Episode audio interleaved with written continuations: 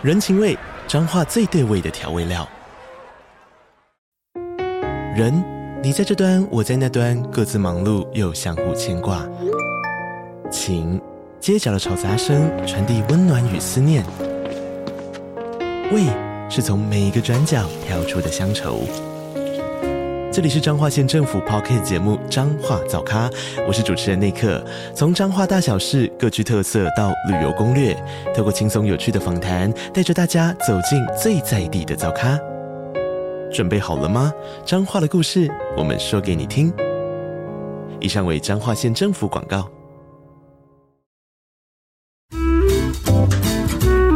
我以前女性朋友都是纯粹的家庭主妇，我每次都说，你们应该是领最高薪的人。其实他们做的事情没有人看，出去呢，人家只介绍某某人太太，可是你知道他在家里要做多少的事情？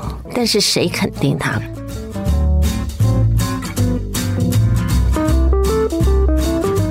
五十后的人生要越活越好，让五十加 Talk 陪你用新的方法。创造属于你的理想老后。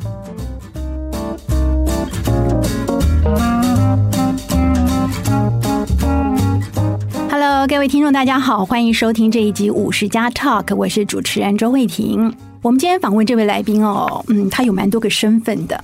要讲知名度最高的头衔啊，应该是王伟忠的老婆。不过今天我们访问他，是因为在周围朋友的眼中呢，啊，她可以说是一个兼具传统跟现代特质的女性，又非常的贤惠能干，又独立自主，又美丽时尚哦，可以说是非常标准的五十加楷模。她到底是怎么办到的呢？那么她经营人生的法宝又是什么？今天要好好来跟他聊一聊了。让我们欢迎林慧晶小慧姐。Hello，慧婷，我的老朋友，好久不见。小慧姐应该很年轻就当姐了，对不对？对对对，因为那个先生的辈分比较重，慧婷应该了解，老夫少妻的 没有办法控制的地方。对，我们因为这个常常叫伟忠哥，就是伟忠哥嘛，对不对？那所以小慧很自然就变小慧姐了。对，其实我没有仔细研究过我们两个人年龄到底谁大，我觉得我们两个差不多，差不多。但是我很乐意叫你小慧姐，因为你是水平，我一直觉得我们是同年，但你占了我。很多便宜，你水瓶座对不对？是，我是水瓶座呀，yeah, 所以你是年头嘛啊，因为我是十二月底生的哦，oh, 所以我通常因为这样就输同年的哦。Oh, 那小慧妹，我就多人家。好，我们偶尔在媒体上会看到小慧姐你们家的一些报道.那么因为伟忠哥的关系，所以呢，你常被定位为是旁边的贤内助。是，但是呢，我们读者可能不知道，其实小慧本身是非常能干的创业家。所以我想说，今天呢，我们就从这个地方开始聊起。对，嗯、呃，小慧是第一个把隐形内衣这个产品引进台湾的人，这样讲对吗？是。好，当初是怎么开始的？跟我们讲一下。是我一个朋友，其实他在美国一直是做内衣的产业，然后他一直做义乳，就是给乳癌一些义乳，所以他一直在研究细胶方面。有一天，他就研究了这个新产品，我们叫 New Bra，这是我们的品牌名称。那他就先问问我，因为女性嘛，然后我就说。啊，一定中，女人都太需要了。嗯。所以也因为这样，我们就一起研发了一段时间，然后我就拿到台湾跟香港的代理。品牌是你，你跟他等于是共同创业是吗？也没有，就是我给一些意见，就是说试穿呐什么等等，因为就给他一些意见。然后当然他也做的非常好，全美啊，全世界的市场。那我做这个品牌到今天刚好二十年。嗯，对，OK，对，刚好二十年。你知道我们五十家的读者大概分两种，对，一种是在穿着打扮上非常需要这样的隐形内衣。这样的东西，所以等于解决了他们制装上很大的困扰。是是，但是另外一群读者是可能完全不会用到呀，他甚至根本不知道哈，隐形内衣那是什么东西呀？是，所以可以跟我们介绍一下。对，它其实就是细胶的材质，然后它是粘贴的方式，可以重复使用。那我知道内衣对女人来讲，其实常常是一个。负担，但是又必须每天要用它的东西，那还没有肩带啊，所以在你搭配任何衣服上，其实它就像是你身体的一部分。那当然，很多人觉得说它是很时髦的人才会用啊，因为我穿的不露。对，其实我有很多客户是。年纪蛮大了，六七十岁，因为他们不希望有肩带等等的束缚。他说：“哦，好方便，我早上就贴两块，我就走出去了。” 就说也有这些的回响，所以其实年龄层算蛮广的，但必须说我们重要的 TA 还是在二十五到四十左右。对，所以你说这个东西它是靠材质本身的粘性来附着在身上，对对，所以它没有身材的限制嘛。比方你刚刚讲到，我蛮意外，就是说熟龄其实也适合。是，我一直以为这个可能比较适合年轻年轻人，对，因为呃，对于上了年纪来讲，会不会反而就是凸显了他身材上某些缺点？会不会？对，但是因为它有增加所谓你罩杯的好处，所以那我就说有些熟龄人就觉得说，哎，我穿旗袍或者我重要的场合。我就可以用上它，所以的确是蛮不一样，蛮多不一样年龄女性对于内在美其实是有不一样的思考方式。有些人外表穿的很休闲，可是他很愿意花在内在美的选购啊，然后在。品质上或金钱上，反而很愿意花。对，我做二十年以来，真的碰过很多这样的客户。你一讲这个，我非常认同。我记得啊、呃，我听过一个故事，就是一个法国女人，她要去 interview 新的工作，她一直在想她到底该穿什么衣服，是你想这个，你想那个，想到后来呢，最后她就穿个非常外形非常普通，但是她穿了一个非常高质感的内衣，性感的内衣，她觉得那个对他讲充满了自信，自信。对，那在里面的自信，对对，所以。这个是很难想象的呀。好，所以小慧独家代理这个产品有二十年的时间哦。对，呃，我很好奇是这个产品它有有专利吗？因为我知道现在市面上有各种品牌，对，所以他们算仿冒，还是说就就是各种不同品牌？其实差不多刚好到今年二十年专利就是可以等于开放了。哦、OK，但是这就是你一开始坚持做品牌的努力，嗯、但二十年来大家的认知跟你的品质。对品牌的认同的确是要生根的。那我们所谓的仿冒，它可能没有办法付出那么多的心血。嗯、那这个东西对我们来讲，它很像我的 baby，感觉他今年二十岁了。嗯、所以我现在当然有很好的接班人，就是接着把这个品牌更发扬的很好，尤其在网络的通路上面跟网红这一块。所以我觉得它是一个。可以历久不衰的产品。嗯，好，我们要特别声明，我们这一段绝对不是业配广告，纯粹是让读者增长一些知识。好，除了这个代理隐形内衣之外，小慧也有创其他的业，开过广告公司，对不对？对，还有像我们知道这个伟忠哥的姐姐有一个眷村菜的品牌，事实上真正在统筹经营的也是你。是是是，因为原本我想那个大家都觉得它是个餐厅，它的确是。那等我接手以后，因为伟忠的合作伙伴不做了。嗯，那我直接就把餐厅给结束了，因为我觉得那是一个非常非常劳累的生意。嗯、但是我想伟忠他又想坚持传承所谓的眷村味，嗯、所以我们就整个把品牌砍掉重练，把它做成方便料理的商品，面啊，就年轻人微波个五分钟啊，带出国等等都很方便用的。产品跟伴手礼，嗯，但是还是维持我们当时想推广眷村这个味道的雏形，所以所有的味道的来源都会来自。伟忠姐姐嘉义老家妈妈那个小时候的一些记忆的味道，来做研发的导向。嗯，对，这个让我想到，其实很多人都想要创业当老板，觉得很风光哦。但是事实上，这背后，像你刚刚一路聊下来，包括你的眼光的精准度，要找对市场，然后怎么样融合创意，还有很重要是你要敢冲有胆识。所以，像我的个性就永远不可能当老板，不不能这样说。但是还有就是，我真的必须。需要讲一个很现实，你的子弹够不够？就是你的资金够不够？我们现在其实看很多新创的品牌，其实你真的去研究它背后的实力，其实蛮多都是家族的第二代、第三代。对对，那当然那样的资源是不一样的。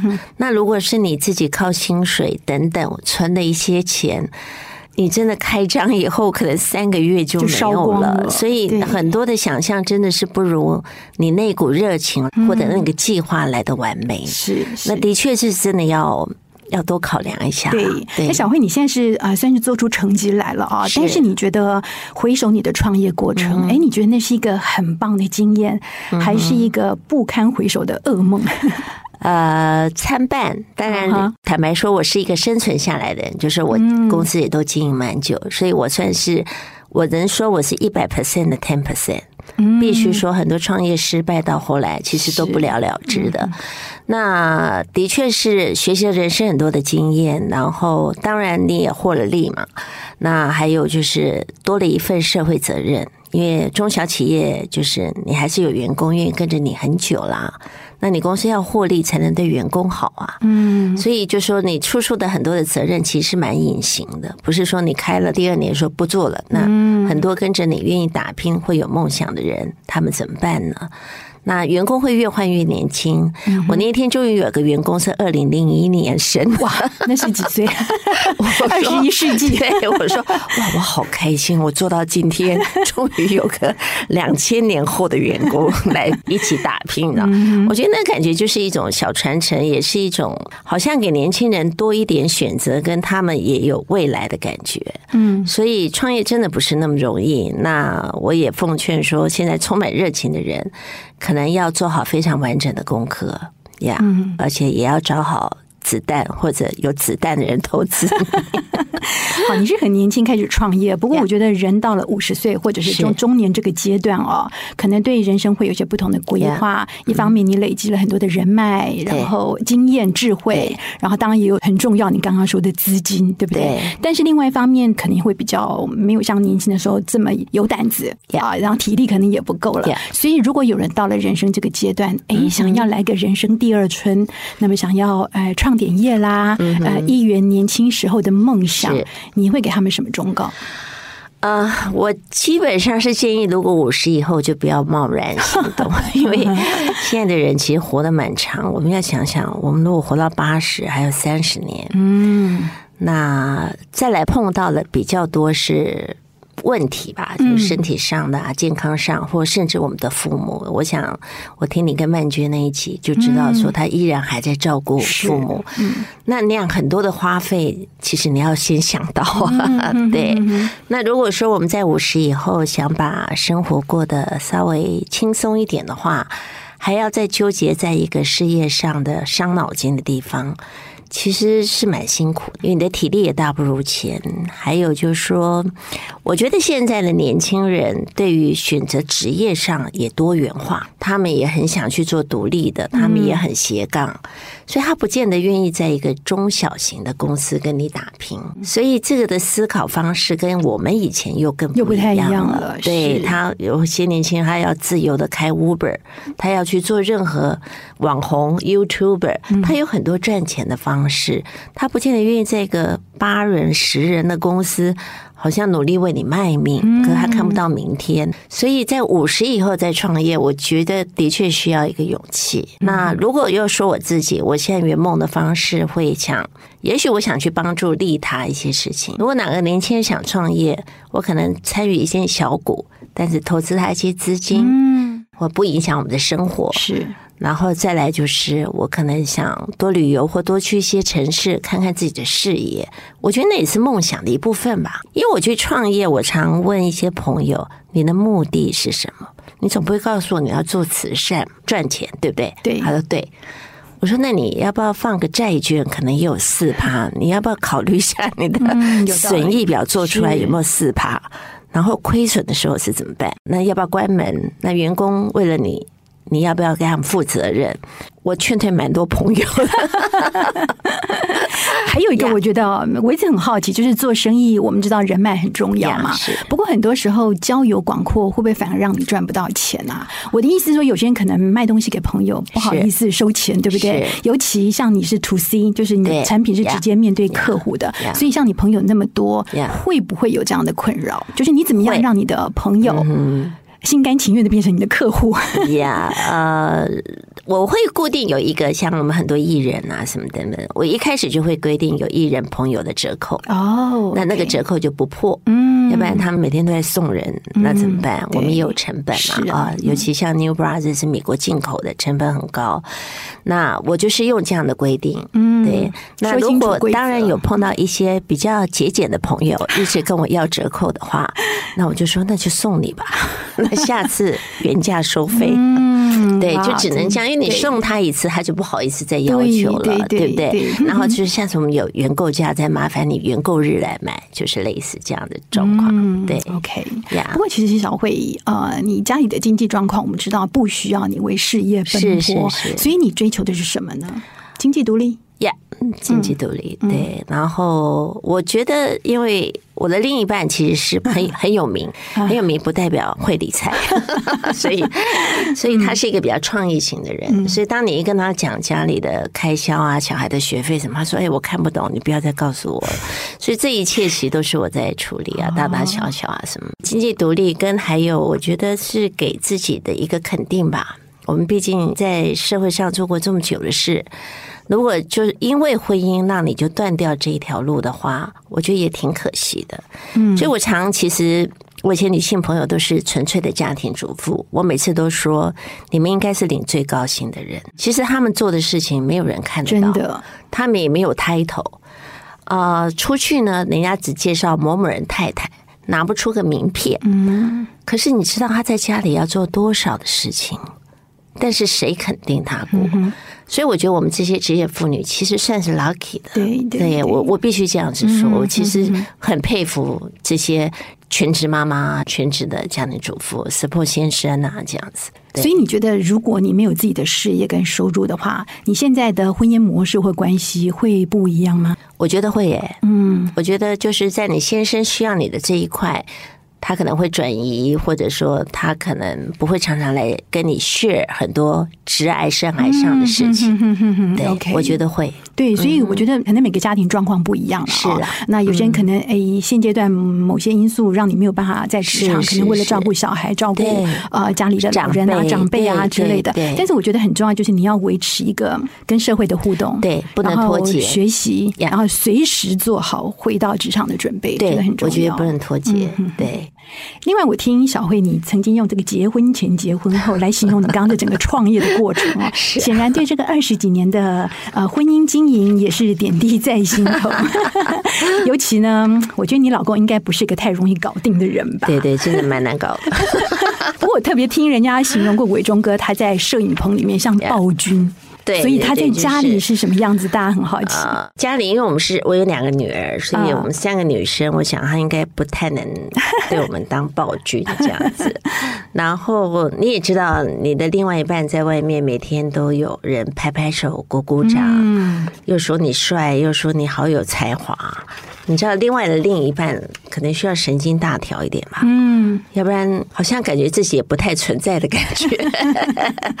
然后你真的相处，或者说，其实你看到别人看到，当然都是另外一面嘛。嗯，但你看到那一面，其实就是二十四小时的一面了。嗯，那你也会看到他比较弱的地方啊，或者需要你帮助的地方。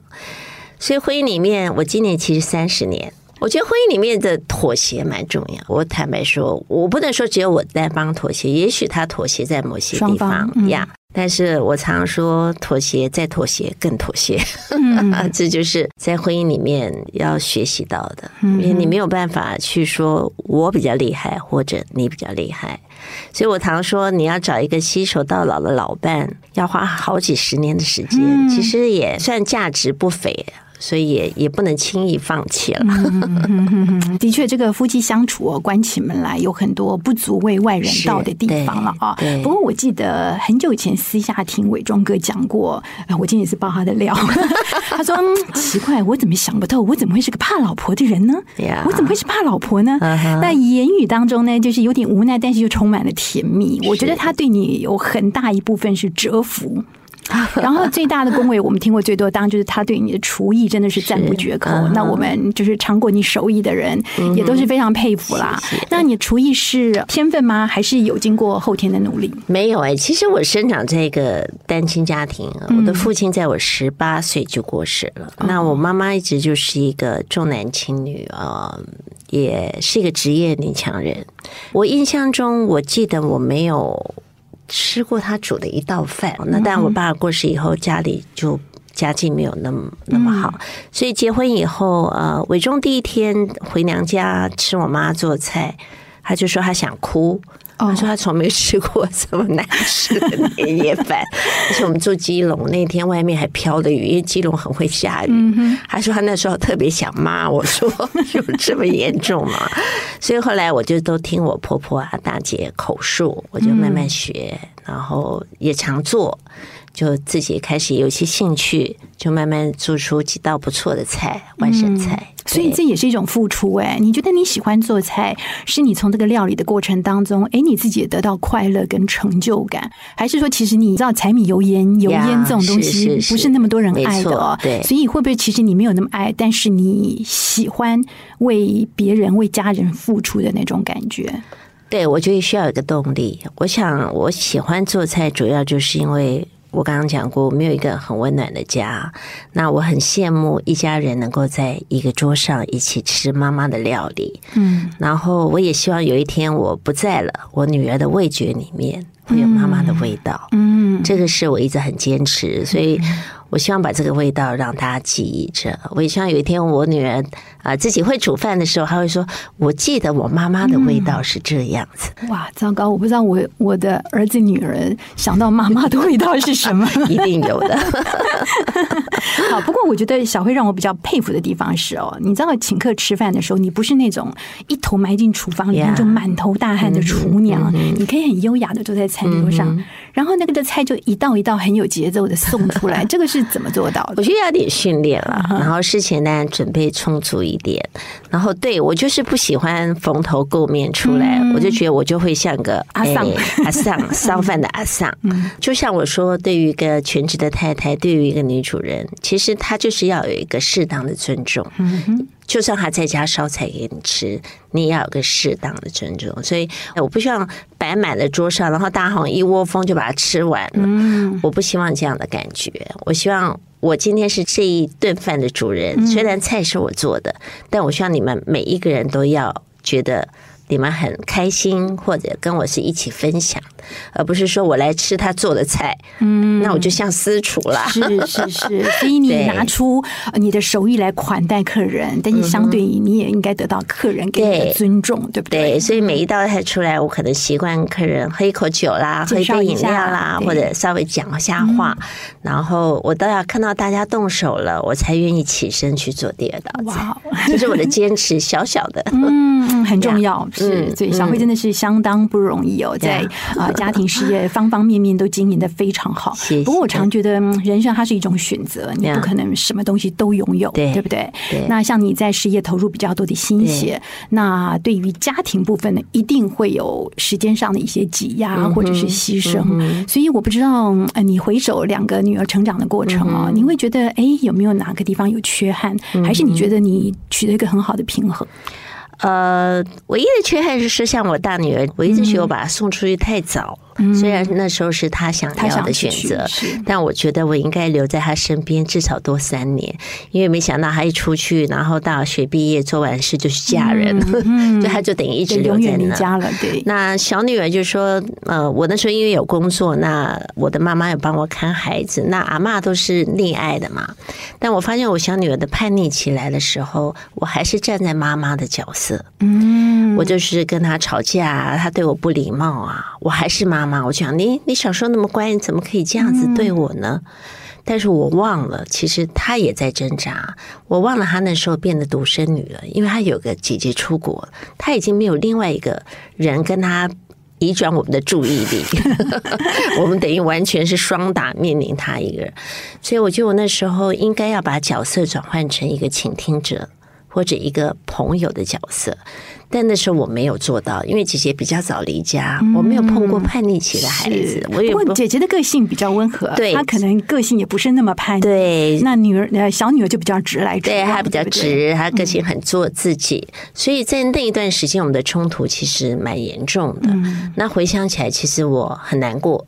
因为他可能在外面受到了很多委屈，嗯，他也不愿不愿意讲，嗯，然后尤其在青春期的时候，他都不让人家知道他爸爸是谁，哦，就说我不知道在青春的那一块校园里有什么语言，什么是让他觉得不自在，是。或者他听过什么。那你没有站在朋友或很多的角色上，你，你不懂嘛？对，对你完全不懂。那所以这一块是我到现在都是一直觉得，如果能够回去补学分，我真的愿意从头再学习我的态度。小慧可不可以举一些具体的例子？有没有？比如说他在吵架，或者他在他的确在学校碰到，也许他有。想谈恋爱的感觉啊，等等，但碰到一些男生会说啊，你有，也许你有什么了不起啊？我知道你爸，就类似像那样的话。还有我的小女儿本来很胖，然后我。永远跟他手牵手，他说：“妈妈，我一辈子要陪你，因为我要做一个最好的胖子。”但是后来就被那个男生 语言霸凌吧。他可以瘦到现在已经是曼妙身材，你就知道他一定有一些意志力让他做成这个样子。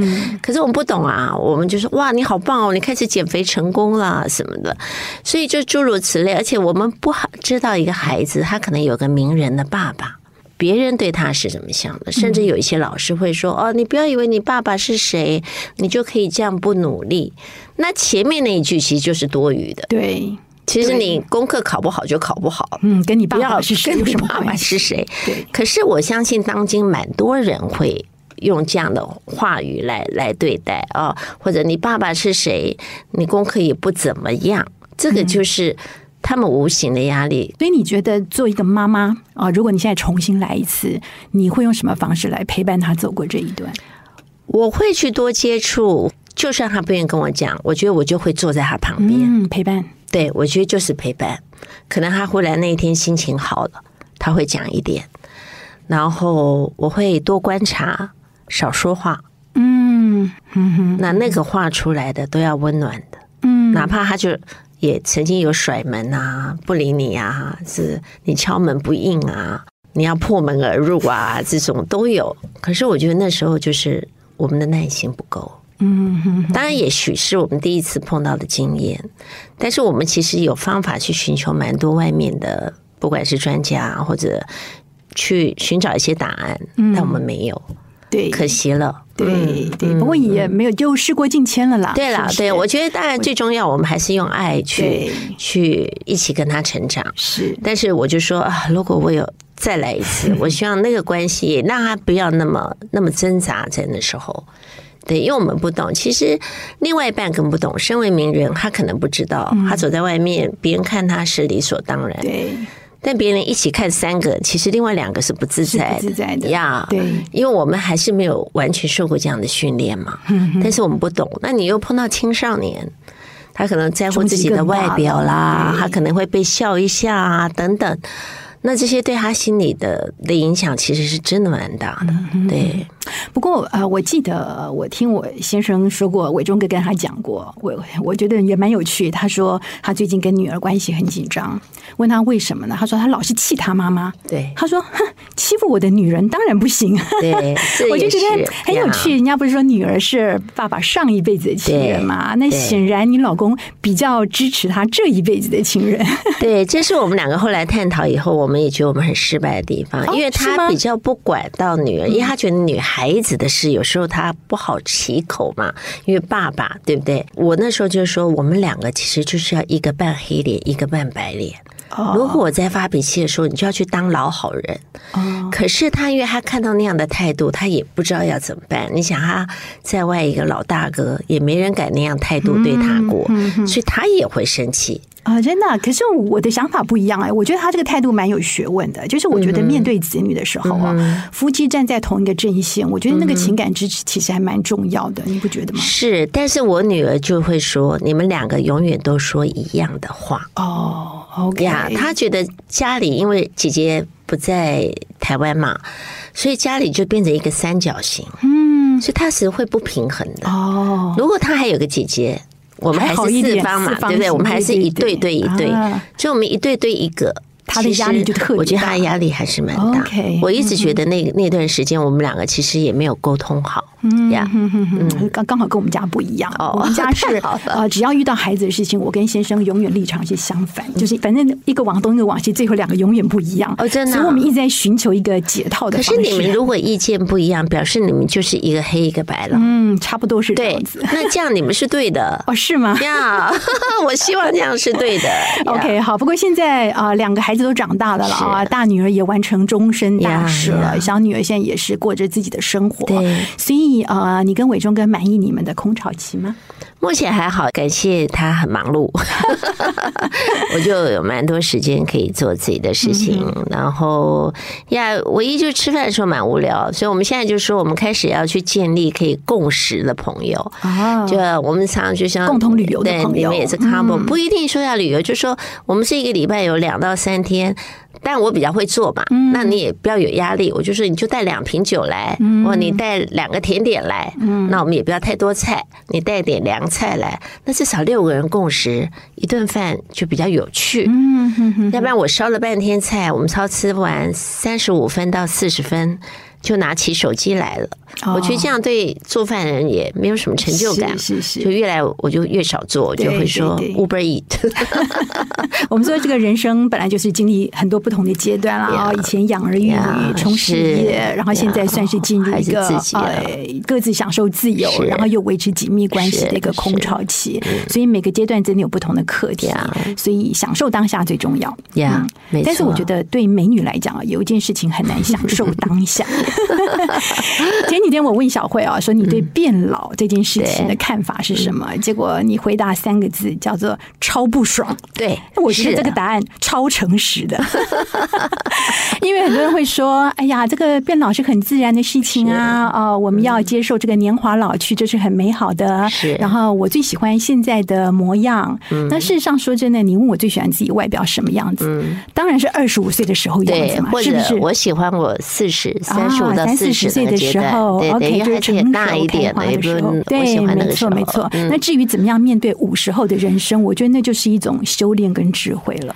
对对对，也会有一种迷思，因为你你划手机啊，不管你看什么小红书啊、IG 啊，说的，因为其实都是年轻人嘛，po 都很漂亮。嗯，你要学那知识去拍照，自己拍起来挺吓人的，所以 所以是会不爽，但是的确回不去了。嗯，然后我觉得就是坦白的面对自己，但是也不得不保养。必须说，嗯，你的对抗老方式，就是说分享一下。我觉得运动是一直我坚持，我已经坚持二十年了。因为我刚生完的时候被我另一半骂说我太胖，我想他实在是太过分了。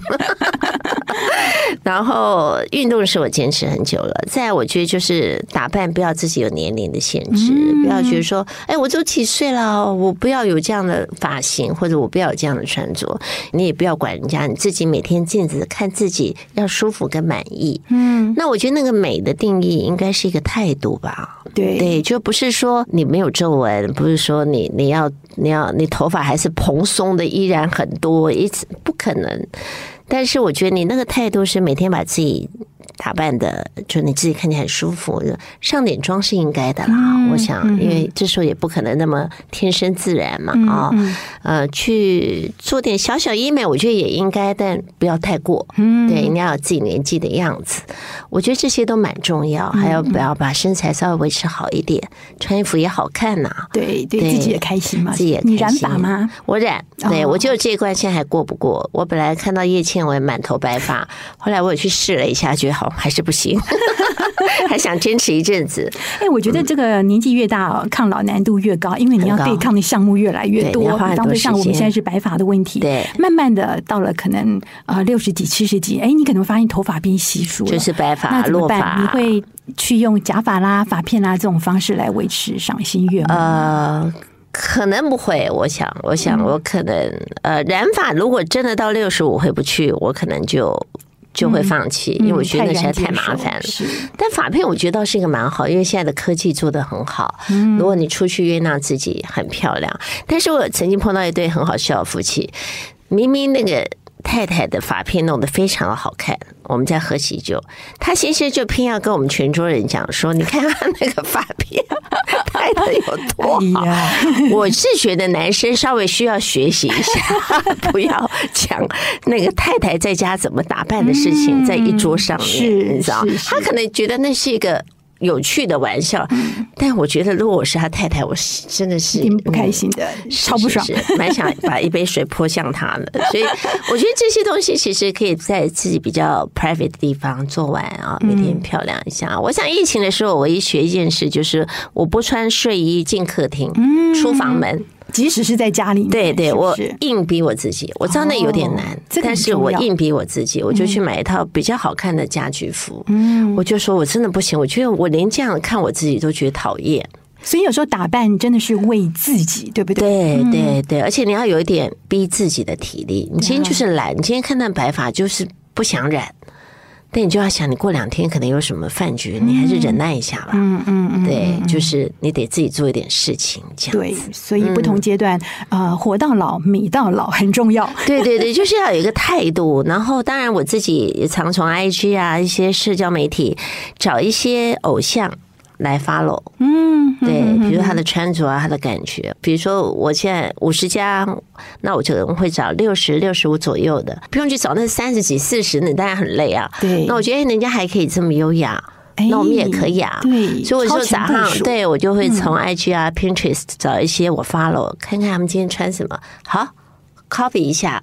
那我觉得自己心情也好啊，就是有一些方法啦。对对，所以这个维持美丽也是要不断学习的。对对对，就有一些新的方法嘛。然后觉得哎，今天这发型不错，来，我这一年来跟着他试试看，留一下这个发型。嗯，那我就觉得还蛮开心的。对，好哇，这是很多的心法提供给我们读者大家一起分享。今天非常谢谢啊，小慧姐林慧晶啊，来我们节目当中跟我们分享那么多。那今天节目就进行到这个地方。如果你喜欢今天节目内容的话呢，欢迎到 Apple Podcast 给我们五星好评。